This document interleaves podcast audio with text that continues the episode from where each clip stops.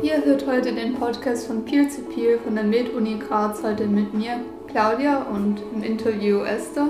Wir sind eine Gruppe von Studierenden, die die psychische Gesundheit fördern wollen, in Form von Workshops, Informationsbereitstellung und regelmäßige Journaldienste.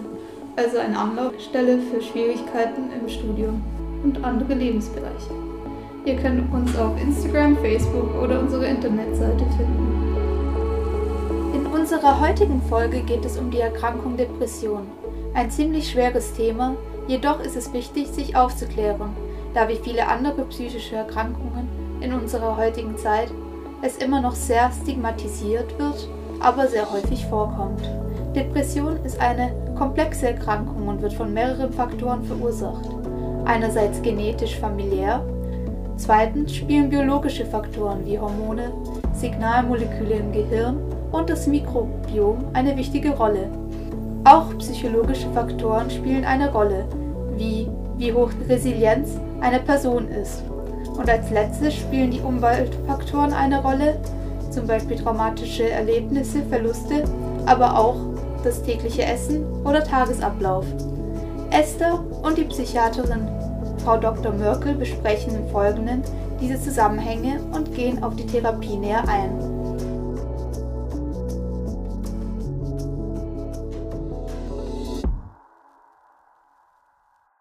Willkommen, äh, liebe Zuhörer und Zuhörerinnen. Heute bin ich wieder im Gespräch mit Frau Dr. Mörkel und ich bin Esther Tufor. Und jetzt starten wir die Folge. Perfekt, ich freue mich wieder dabei zu sein. Heute wollen wir über Depressionen sprechen. Ja, erstmal zur Einleitung in das Thema. Wie genau diagnostiziert man Depression? Also was umfasst das Krankheitsbild? Ja, also bei Depressionen, das ist ja eigentlich jetzt 2020 laut der WHO die häufigste Erkrankung weltweit, hat sogar die kardiovaskulären Erkrankungen überholt. Okay. Und wichtig bei der Depression, man hat immer Hauptsymptome und Nebensymptome, also niedergedrückte Stimmung, Antriebslosigkeit, äh, Interesselosigkeit waren so die Hauptsymptome. Und dann gibt es noch eine Reihe von Nebensymptomen, zum Beispiel Schlafstörungen, aber auch Appetitstörungen, Konzentrationsstörungen, bis dann auch hin zu äh, Selbstmordgedanken, Suizidalität.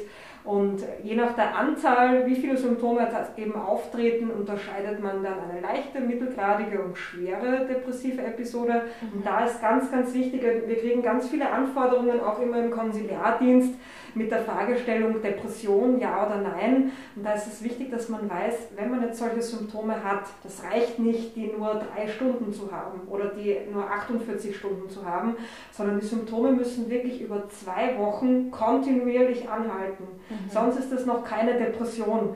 Also wenn jetzt jemand auf einer internen liegt, zum Beispiel mit Covid, und äh, eine ganz hohe Entzündungswerte hat oder eine schwere Lungenentzündung hat oder so mhm. äh, und sich deshalb dann seit 48 Stunden schlecht fühlt, kann man das noch nicht als Depression werten. Und das muss man dann auch als Kliniker wissen. Okay. Und gibt es dann davon abzugrenzen, also es wird ja dann oft von so depressive Verstimmungen gesprochen. Also ist das, also redet man einfach nur so oder ist das auch wirklich ein Ding? Mhm.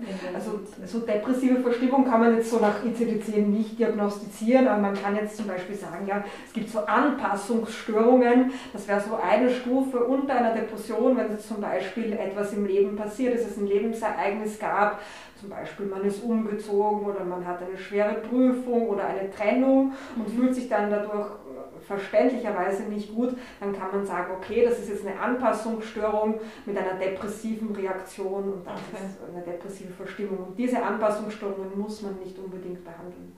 Und es gibt auch zum Beispiel für leichte depressive Epis äh, Episoden jetzt keine großartige Evidenz, dass man hier schon pharmakologisch jetzt einschreiten sollte. Mhm. Genau. Und wir haben jetzt in den vergangenen Folgen schon über das Mikrobiom gesprochen. Und können, kannst du da nochmal äh, drauf eingehen, wie das Mikrobiom ähm, da Einfluss nimmt und ja, wie da die Wechselwirkung ist? Ist dann die Depression, die halt Auswirkungen auf das Mikrobiom hat oder wirkt das Mikrobiom also auf oder löst es die Depression aus? Wenn man so überspitzt sagt. Ja, das ist die, die sogenannte Huhn- oder Ei-Frage. Ja. Hier, hier streiten sich die Wissenschaftler, was war zuerst und äh, eigentlich ist es nicht die Frage, was zuerst war, sondern das ist ein Kreislauf. Okay. Sowohl, man kann jetzt sagen, Depressive, einerseits die essen andere Dinge, die haben vielleicht einen ungesünderen Lebensstil, bewegen sich weniger, das wirkt sich auf, äh, das, auf, das, auf das Mikrobiom. Aber das Mikrobiom wiederum äh, macht dann auch wieder andere Stoffe, produziert vielleicht weniger kurzkettige Fettsäuren, Short Chain Fatty Acids, Butyrat, Propionat und so weiter und macht dann auch wieder eine andere Rückmeldung über die Darm-Gehirn-Achse und über den Vagus, was dann wieder zu Depressionen führt. Mhm. Das heißt, das ist ein Teufelskreis, der sich hier sozusagen, ja, dieser Circulus viciosus schließt sich. Ja. Und, äh, aber was hier auch dann die positive Nachricht ist für die Patienten, äh, man kann an mehreren Stellen diesen Teufelskreis durchbrechen. Dadurch, dass man jetzt gar nicht vielleicht weiß, was zuerst da war, jetzt Depression oder Veränderung des Mikrobioms, kann man an unterschiedlichen Ansatzpunkten arbeiten. Und mhm. Depressionen sind ja, wir wissen ja, die sind ja nicht nur aus einem Grund ausgelöst. Also alle Erkrankungen in der Psychiatrie sind multifaktoriell. Mhm. Das heißt, ähm, sie haben unterschiedlichste Ursachen. Es gibt Genetik, Umweltursachen, dann natürlich auch Stressoren, alles, was man erlebt hat, Ernährung, Sport, das spielt alles mit. Und multifaktorielle Erkrankungen müssen multifaktoriell behandelt werden. Das heißt, man braucht ein gesamttherapeutisches Konzept und muss an allen Stellen hier ansetzen. Sowohl mit, natürlich auch Pharmakotherapie gehört dazu, aber es gehört Psychotherapie dazu. Aus meiner Sicht auch ganz dringend Ernährungsinterventionen, Physiotherapie, Bewegung, Ergotherapie, Kreativtherapien. Also da muss man aus einem ganzen Spektrum wählen für die Patienten und da mehrere Dinge einsetzen, um einen Erfolg zu haben. Mhm. Genau. Gibt es in der Forschung jetzt aktuell äh, neue Erkenntnisse in dem Bereich, die dich irgendwie beeindruckt haben? Auch? Ja, ähm, die, eine ganz brandaktuelle Arbeit ist erschienen von Joe Firth, mhm. ein äh, Kollege aus UK, der zusammengefasst hat, was Ernährungsinterventionen machen und hier mal eine Meta-Analyse gemacht hat. Das heißt, äh, alle verfügbaren Studien derzeit zur Ernährung und Depression äh, zusammengefasst und analysiert hat und hier zeigen konnte, es bringt etwas und zwar signifikant etwas, wenn man Patienten und Patientinnen mit Depressionen über Ernährung aufklärt. Okay. Das heißt, allein schon das Sprechen über Ernährung hat einen massiv antidepressiven Effekt. Und das sollten wir in der Therapie nützen. Und das ist etwas, was mich in der Wissenschaft in den letzten, ja, seitdem die Studie rausgekommen ist, begeistert hat. Und da arbeite ich jetzt daran, äh, das auch in der Lehre jetzt zu implementieren und dann auch im Stationsalltag. Würdest du dir dann vorstellen, dass genau dass jeder Psychologe und Psychiater dann auch sehr viel über Ernährung lernt, sodass man das auch den Patienten beibringen kann? Oder wäre es eine bessere Idee, dann immer interdisziplinär zu arbeiten mit Diätologinnen oder? Ich finde beides ganz wichtig, weil einerseits soll es eine Grundausbildung geben. Also die Basics sollten Psychiater, Psychologen und Psychotherapeuten beherrschen. Wir haben jetzt auch gerade eine Studie abgeschlossen, da haben wir 2018 begonnen, Daten zu sammeln mhm. und haben weltweit 1058 Psychiater, Psychologen und Psychotherapeuten befragt wie sie denn so ihr Wissen rund um Ernährung einschätzen und äh, welche Interventionen sie anwenden. Und da sind eigentlich desaströse Ergebnisse rausgekommen. In erster Linie haben die gesagt, wir wissen nichts über Ernährung, weil wir haben keine Ausbildung erhalten. Aber, und das ist das zweite und gefährliche, wir beraten Patienten hinsichtlich Ernährung. Wir empfehlen spezielle Diäten und wir empfehlen auch Nahrungsergänzungsmittel, Supplemente. Und ich habe da auch eine Frage dann an die Kollegen gestellt, ja, wenn Sie Supplemente empfehlen, welche sind das? Und da habe ich jetzt gemeinsam mit meiner Diplomandin, äh, der Linda, die, eine Liste zusammengestellt und da stehen die absonderlichsten Dinge drauf, äh, wo man wirklich denkt, man, man sollte hier wirklich so zuerst dran denken, niemanden schaden. Das ist ja der Grundsatz der Medizin. Ja. Und da, da, weiß ich nicht, ob das hier in allen Fällen wirklich eingehalten wurde. Das heißt, man sollte hier grundsätzlich eine Grundausbildung anbieten für die äh, Gesundheitsberufe im psychiatrischen Sektor. Meine, mhm. Grundsätzlich eine Aufklärung, welche Nährstoffe braucht ein Mensch, was sind Nährstoffe überhaupt, wie arbeitet das Gehirn, was ist die Darm-Gehirn-Achse.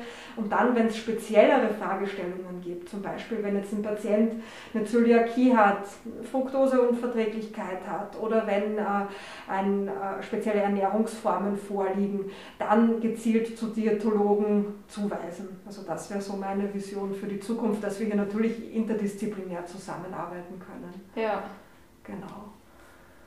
Gibt es eine bestimmte Diät, die man den Patientinnen empfiehlt? Ja, die meiste Evidenz haben wir äh, für die mediterrane Diät.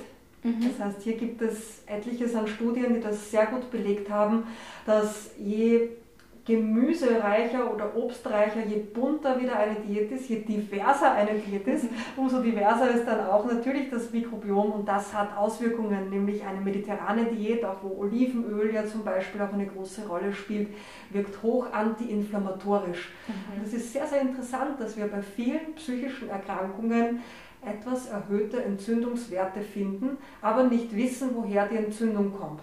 Okay. Und gerade mit der Ernährung haben wir hier ein Werkzeug, das sehr breit antientzündlich wirkt und deshalb unbedingt eingesetzt werden sollte in der Behandlung von psychischen Erkrankungen. Mhm. Gut, allgemein zur Therapie hast du ja auch schon gesagt, äh, was alles dazugehört. Ja, kannst du es vielleicht nochmal zusammenfassen, wie die Bestandteile sind. Genau, also multifaktorielles Konzept bei, bei Depressionen, ganz, ganz wichtig. Natürlich muss man unterscheiden, ist das jetzt ambulant oder ist das stationär, aber ähm, auch jeder Patient, der hier ambulant kommt, immer Grundrezept.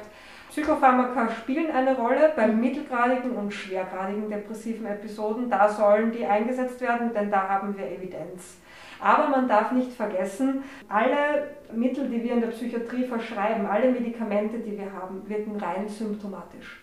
Das heißt, wir können nur symptomatisch behandeln in unserem Fach bislang. Mhm. Okay. Und äh, deshalb so wichtig, nicht nur Symptome zu behandeln, sondern auch breit gefächert zu therapieren. Psychotherapie sollte bei jeder Therapie einer Depression mit dabei sein und eine Rolle spielen. Die beste Evidenz hat hier die Verhaltenstherapie. Das heißt, unbedingt äh, auch den Patienten begleitend Psychotherapie empfehlen und dann allgemeine Maßnahmen.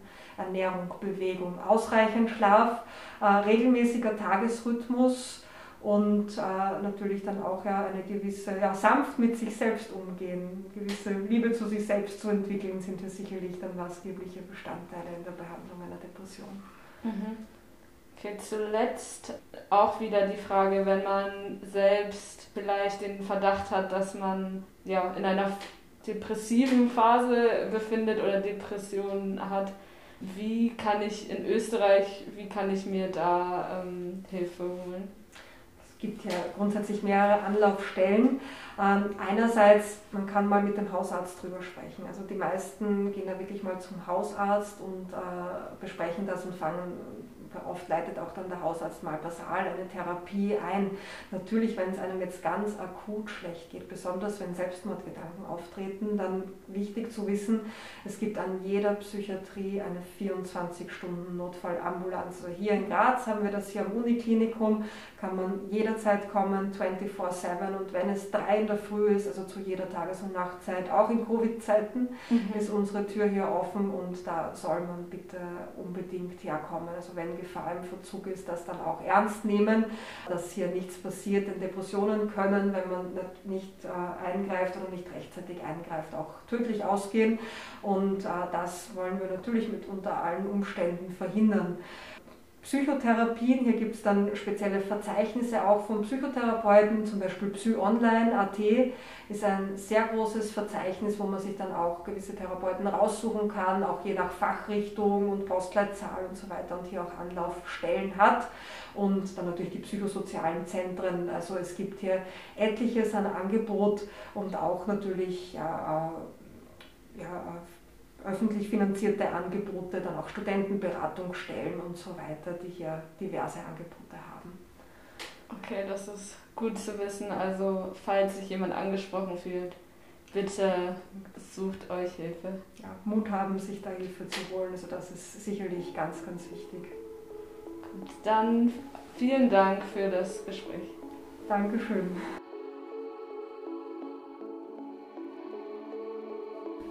Vielen Dank fürs Zuhören. Schreibt uns per Mail oder auf Instagram, falls ihr noch weitere Fragen, Wünsche oder mit uns Kontakt aufnehmen wollt.